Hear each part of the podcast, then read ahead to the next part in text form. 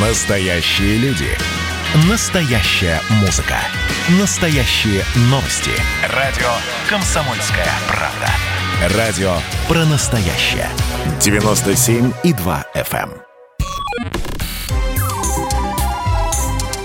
эм. Не отключайте питание радиоприемников. Начинается передача данных.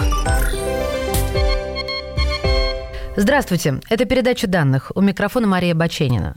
Как родилась Вселенная? До начала 20 века космос считали неизменным. В 29 году было открыто явление разбегания галактик. Это означало, что Вселенная стремительно расширяется. А вот чтобы понять, как она начиналась, мы сегодня поговорим с доктором физико-математических наук, заведующим лабораторией Института ядерной физики имени Буткера Сибирского отделения Российской Академии Наук, профессором в эфире «Комсомольской правды» Владимир Евгеньевич Блинов. Владимир Евгеньевич, приветствую вас. Здравствуйте. Расскажите нам, пожалуйста, что такое теория большого взрыва, ну и какие из нее следствия? Э, вы абсолютно правильно сделали анонс. Действительно, когда в начало прошлого века была создана общая теория относительности Эйнштейна, и Эйнштейн специальное усилие предпринял, чтобы Вселенная была стационарной, потому что все экспериментальные данные говорили о том, что да, есть движение звезд, планет вокруг звезд, но глобально пространство Вселенной стационарно. А революция произошла, и теория большого взрыва с большими трудами появилась после первого экспериментального результата. Эдвин Хаббл, 29 год, лучший в мире телескоп того времени, занимался абсолютно прикладными задачами, из, измерял расстояние во Вселенной. Это одна из таких методических задач. И с помощью этого телескопа он сделал ряд открытий. Одно из них это то, что туманности, вот такие облака светящиеся, которые э, окружали нас, нашу, э, нашу галактику, оказалось, что это такие же галактики. Он открыл, во-первых, соседние галактики, во-вторых, измерил расстояние до них. И до него были измерены скорости удаления этих галактик от нас. И, о чудо, оказалось, что мы как будто сидим в центре мира, а все галактики от нас удаляются, причем он свой закон Хаббла, который до сих пор сохранился, провозгласил на основе экспериментальных измерений, что если галактика в два раза дальше от нас, то она в два раза быстрее от нас удаляется. То есть такой разлет нашего мира как будто. И эту теорию журналисты назвали теорией большого взрыва. Хотя и не очень удачное название. А, значит, Какие следствия из этой теории? Ну, во-первых, Вселенная стала намного больше, потому что открыты соседние галактики. Второе, если Вселенная сейчас вот расширяется, то это значит, что экстраполируя в прошлое по времени, когда-то Вселенная была более компактной, а вещество в нем, вот как газ мы сжимаем, вот все во Вселенной сжималось, значит, в более таком горячем, как физики говорят, состоянии. То есть был момент рождения Вселенной. Вселенная образовалась примерно 13,6 миллиарда лет назад. Э, Солнцу 6 миллиардов лет всего лишь. Земле там примерно ну, 4,5-5. То есть это не так и давно было. Ну вот следствие, во-первых, был момент начала расширения, тот самый большой взрыв. И Вселенная должна быть более в таком горячем, компактном состоянии. Ну, вот это основные следствия. Как представить расширение Вселенной? На самом деле не просто полетело из какой-то точки пространства, как при взрыве это происходит, взрывчатки, например, или бомбы. Вот смотрите, как представить расширя... пространство расширяющейся Вселенной? Давайте вот двухмерное пространство представим, что мы такие двухмерные существа, есть сфера эластичная, и мы галактики, в том числе пылинки на поверхности этой сферы, и сферу кто-то надувает. Вот мы в, в любой точке, если вы себя поместите, то вы увидите, что соседние пылинки галактики от вас расплываются в разные стороны. При этом мы очень сильно ограничены скоростью света. Вот скорость света – это очень быстрая вообще, ну, максимально возможная скорость, но мы ограничены, надо скорость света умножить на 13,6 миллиарда лет, и вот эта область, вот этого шара поверхности, круг такой с радиусом, это э, видимый радиус Вселенной. Вот э, мы ви- видеть можем только объекты и события внутри вот этой области пространства. Мы очень сильно ограничены. Мы не можем увидеть всю Вселенную. С другой стороны, пространство Вселенной – конечно, но бесконечно, то есть не имеет границ. Путешествие по поверхности сферы, ну, ну нет никакой границы. До края Вселенной вы никогда не придете. Вы можете вернуться в эту же точку. Вот в этом смысле надо понимать бесконечность Вселенной. Нет границ. Давайте я еще несколько слов скажу, какие вот экспериментальные все-таки доказательства. Физика наука экспериментальная, и недаром Эдвину Хаблу никто не поверил, когда он опубликовал свою работу. Да, мы тоже сейчас не верим, мы со слушателями. Вот, Давайте. нормальное, вы нормальное, у вас состояние, вы, в общем, достойны естественными науками экспериментальными заниматься. Итак, доказательства. А, значит, ну, конечно, активизировались теоретики, но вот что сто процентов доказано? Если сейчас Вселенная вот такая, какая есть, и расширяется пространство, то давайте экстраполируем в прошлое. А, значит, и посмотрим, какие свойства Вселенной следуют из вот этой экстраполяции. Здесь нужно опять сделать комментарий, что в астрофизике и космологии ситуация абсолютно уникальная, в отличие, например, от археологии, когда люди откапывают какой-то там зуб – денисовского человека и по нему пытаются воспроизвести чуть ли не культуру э, вот того первобытного общества, общества, ДНК расшифровывают и так далее. В астрофизике э, время распространения колоссальное просто событие. Вот взорвалась звезда, если она взорвалась от нас на расстоянии, например, 10 миллиардов лет, то свет, который мы сейчас видим от ее взрыва, мы видим эту звезду в возрасте 10 миллиардов лет минус Назад. ее возраст нынешний. То есть вот такое колоссальное запаздывание позволяет строить телескопы мощные и видеть прошлое. Причем во всех диапазонах электромагнитных и физика частиц. Доказательства. Во-первых, наша Вселенная должна была быть когда-то в состоянии так называемой плазмы. Ионизованный газ, водород, немножко гелия. Это первичный состав Вселенной. И эта нагретая до 3000 градусов плазма, она излучает и вот это электромагнитное излучение уже в далеком там 56-м, кажется, году, это реликтовое излучение, оно было обнаружено. Это значит, Вселенная была в таком компактном и горячем состоянии, вот как, где была водородная плазма. Какой возраст Вселенной? Ей было всего лишь от роду примерно 400 тысяч лет. Вот 13,6 миллиарда лет нынешний возраст мы увидели – отблески в виде реликтового излучения Вселенной, которая была вот в таком горячем состоянии. Более того, мы обнаружили, измерили, э, значит, по космическим лучам состав вот этих легких ядер. Сколько ядер, ядер водорода, гелия и еще некоторых легких элементов. И они совпали с предсказаниями ядерной физики, что если Вселенная была в еще более горячем состоянии, она должна дать вот такой состав легких ядер – и он сейчас наблюдается. Вот вы не поверите уже, но Вселенной была отроду одна минута. 13,6 миллиарда лет и одна минута. Мы понимаем просто сквозным образом, как Вселенная развивалась от одной минуты примерно до нашего времени, с образованием структур, галактик, сверхскоплений галактики, всего-всего-всего. А вот сейчас, к вашему вопросу, а откуда вообще это? В чем причина-то большого взрыва?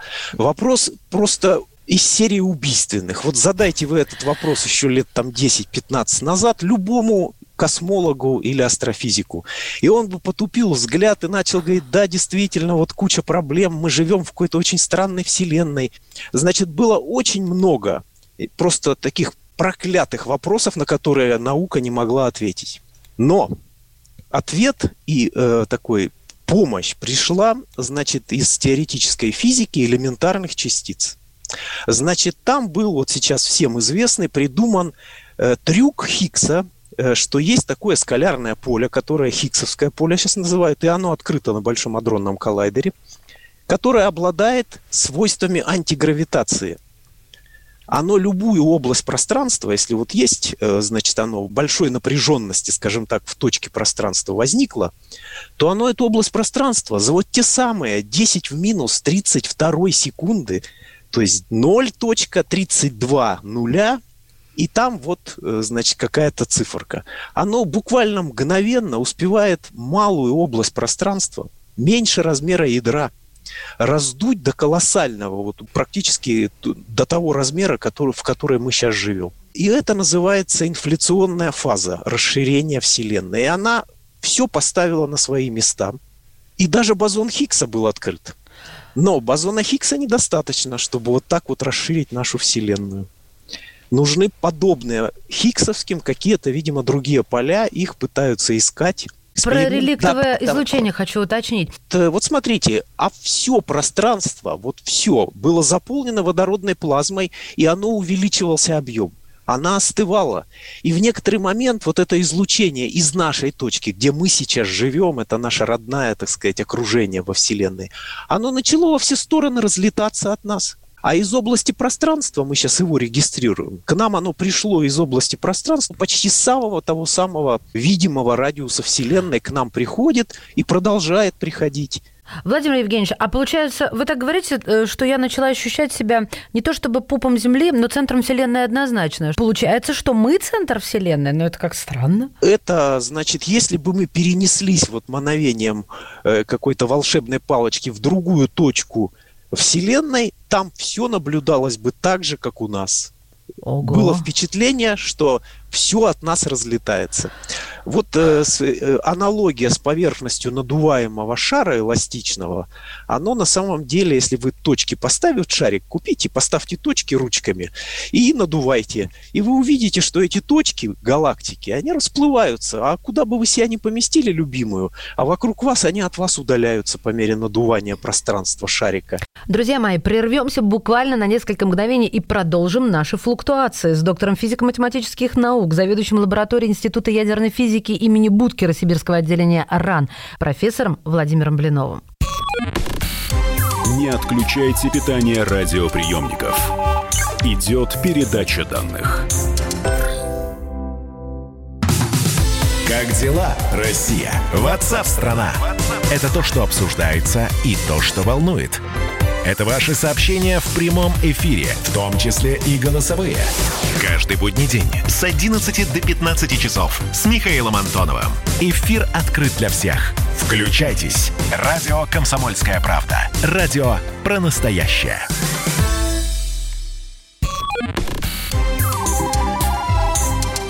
Не отключайте питание радиоприемников. Начинается передача данных. Мы снова в эфире. Это передача данных. У микрофона Мария Баченина. Когда, почему и как возникла Вселенная. Именно это сегодня тема нашего заседания. В эфире «Комсомольской правды» доктор физико-математических наук, заведующий лабораторией Института ядерной физики имени Будкера Сибирского отделения Российской академии наук, профессор Владимир Блинов. Вот любая аналогия, она, конечно, имеет границы. Неизвестно, какой формы Вселенная. Может, она несимметричная, где-то сильнее пространство расширяется, где-то меньше. Это называется в теории теория неоднородной Вселенной, неоднородное расширение. Мы не можем представить э, нелинейное трехмерное пространство, кривое. А вот на поверхности сферы, например, мы можем это пространство представить. На самом деле в космологии мы пришли уже к границам научного познания, потому что любая естественная наука предполагает возможность проверить экспериментально. Э, вот смотрите, что предсказывает та самая инфляция, вот, которая произошла там какую-то долю секунды. И, значит, э, она предсказывает следующее, что если есть хиггсоподобные поля скалярные, то их квантовые флуктуации, флуктуация любая, больше некоторой, эту, раздувает эту область пространства до размеров Вселенной нашей, меньше, больше, Э, и так далее. Мы живем вот в одном, на поверхности того самого одного из пузырей, и это наша Вселенная.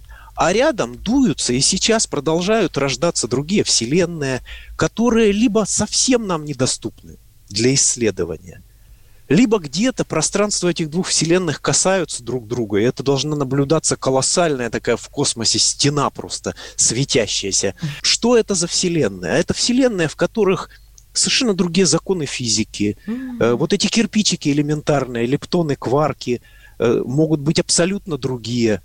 Э, и, просто там может ничего не быть или быть более высокоразвитая вот это прекрасно. цивилизация. Это прекрасно, Владимир Евгеньевич, потому что я, знаете, сколько раз задавала ученым, особенно физикам, вопрос, а, и, соответственно, астрофизикам в том числе, а почему мы, человечество, считаем, что язык математики универсален? Ну, мы же отправляем послание в космос на языке математики, да, какие-то формы и так далее. Может быть, там совершенно другие законы? Э, там, да, абсолютно верно. Математика – это вообще э, одна из таких хороших тем. Почему математика математика вдруг описывает иногда, берут раздел математики абстрактный, как Эйнштейн это сделал, вот и не Евклидова геометрия, Риманова геометрия. Он взял и применил для описания гравитации в общей теории относительности, и оно прям легла, эта математика, и описала мир. Это удивительное свойство, но вы правы, вот в этих вселенных э, могут быть совершенно абсолютно другие геометрии и все-все-все, констант набор, скорость света может другая быть, может света вообще не быть. И в чем еще изюминка? Вот эти инфляционные модели, это, конечно, они решают вот все вопросы. Ну, они научные, сложные, объяснений их нет просто. А инфляция решает эти вопросы. Поэтому ее возлюбили очень сильно, а плюс еще бозон Хиггса открыли, это значит, такие поля существуют. Вот они предсказывают, что вселенных намного больше, чем возможных комбинаций элементарных частиц, из чего мы все состоим в этих вселенных. Но проверить мы это не можем. Я сейчас расскажу, что это, это вот предел научного познания на самом деле. Э, это означает, что есть вселенная, где мы с вами вот э, на радио «Комсомольская правда» общаемся. А есть вселенная, где какой-нибудь, я не знаю, инопланетянин там или персонаж какой-нибудь фильма фантастического с вами общается. Но, Но есть почему дубли. со мной это? Почему со мной? А, вот дубли. А может и не с вами, да. А вот а про может дубли. и не с вами. Дубли, дубли, а интересно. вот, а в принципе, вот этих количество комбинаций, э, то, что я говорю, вселенных больше, чем возможное вот сочетание этих элементарных частиц. Это значит, есть вселенная, где мы с вами снова общаемся на эту тему полный повтор. Хорошо, у меня остается последний вопрос. А что было до возникновения Вселенной. Я поняла только про горячую плазму. Для меня плазма это нечто выплевывающееся из плазмомета в каком-то фильме, ну то есть как, знаю, а, какое-то вещество, которое вроде бы не как воздух, да, но и не как вода, и не как огонь, ну то есть вещество в состоянии плазмы, это мне понятно. Мария, я вам расскажу, это энергосберегающие лампочки предыдущего поколения. На них написано там 3600 2700 Кельвина. Вот в этой трубочке разряд загорался. Так. Это и есть плазма. Только состав газа несколько другой. То есть все вот так светилось, и это было да, одно сплошное это было полностью пространство пекло. заполненное. Вот, да, и мы бы там жить не могли, естественно. Это вот. ад а, был? Ад? Ад, да, можно трактовать и так. А, значит, ну я хочу сказать, что кроме вот это было 400 тысяч лет от роду Вселенной, ну это примерно один час. Э, в человеческом вот 70 лет, это 13,6 миллиарда лет. 400 тысяч, ну, это примерно один час от роду, значит, ребенку. Э, вот в таком состоянии мы Вселенную запечатлели. И более того, минута от роду, вот состав ядер, из чего все состоит у нас, первичный, это тоже экспериментально доказано и теоретически из ядерной физики посчитано. А вот что было до, я хочу, я хочу подчеркнуть, что вот до одной минуты это наука – что Вселенная была в состоянии десятки мегаэлектрон-вольт, где рождались легкие ядра из кварк-глюонной плазмы до этого. А вот все, что дальше, экспериментов нет. И вот была инфляция. Были ли вот те антигравитирующие скалярные э, поля, или нет. Это сейчас э, тема экспериментального поиска, поляризация реликтового излучения. Если бы они были, то, наверное, бы э, Вселенная была бы постарше, потому что они откуда-то должны были бы, они, вернее, откуда-то да. появились, и отсюда пошло раздувание, и случился большой взрыв. Вот как Вот смотрите, как, как описывает инфляционная модель, вот если инфляция была, то что было до, и, и то, что было всегда. Сначала и в начале был э, вакуум физический. Что такое физический вакуум, тоже требует пояснения. Вот смотрите, на примере электромагнитного излучения. Берете металлический объем, убираете пыль, газ, молекулы, ядра, охлаждаете до абсолютного нуля вот эту бочку металлическую. Казалось бы, там ничего нет. Но если вы туда поместите компас маленького размера со стрелкой магнитной, вы увидите, что она бешено... Э, сначала, если побольше компас, она просто дрожит, стрелка случайно как-то. Уменьшаете размер инертность, и она безумно меч, метаться начинает. Это квантовые флуктуации. Вот это пример квантовой флуктуации электромагнитного поля. Вот то, угу. то нам знакомое, вот на чем вы излучаете Но ваши антенны радиостанции. Я не понимаю, вот если ты оказываешься в вакууме, как ты себя чувствуешь? Это флуктуирующие различные поля. Ну вот как, мы все в вакууме находимся и прекрасно себя чувствуем. Нас окружает физический вакуум. Значит, проблема, ну и как, и в этом вакууме в том числе есть а, хиггсовские поля есть, uh-huh. а может есть, наверное, и другие, если будет под, э, гипотеза ну или теория вот инфляционного расширения Вселенной доказана. Значит, и вот эти вот то, что такое флуктуация? Это то больше энергия в точке, то меньше, то с плюсом, то с минусом. Да, вот это стрелка компаса по-нашему. И колбасит, да. да. Вот вакуум, пространство заполнено физическим вакуумом, оно и сейчас заполнено, в том числе нашей Вселенной. И вот из этого вакуума раздуваются некие области, из этих крохотных квантовых флуктуаций меньше размера ядра существенно, значит, любого значит, дуются вселенные. Вот двухмерная модель опять как бы понятно. Вот представьте, флуктуирует эта энергия, колбасит эту плоскость, из нее надуваются шары маленького, большого диаметра. Прям как стеклодув. Шары, не шары, грушеобразные. Я понимаю, да, да, да. Потрясающе, И в одной конечно. вот такой мы на поверхности э, образования живем с вами и изучаем область вот вокруг точки на этой, на самом деле, сферы. Все остальное пространство нам недоступно, потому что скорость света всего 300 тысяч километров в секунду. А подозревают ученые, есть ли что-то, может ли быть что-то выше, чем скорость света? Вы не представляете, насколько ученые хотели бы, чтобы скорость света нас не ограничивала. И я приведу пример, насколько это печально вообще. Наша галактика, вот она содержит там 100 миллиардов звезд примерно, пыль, газ.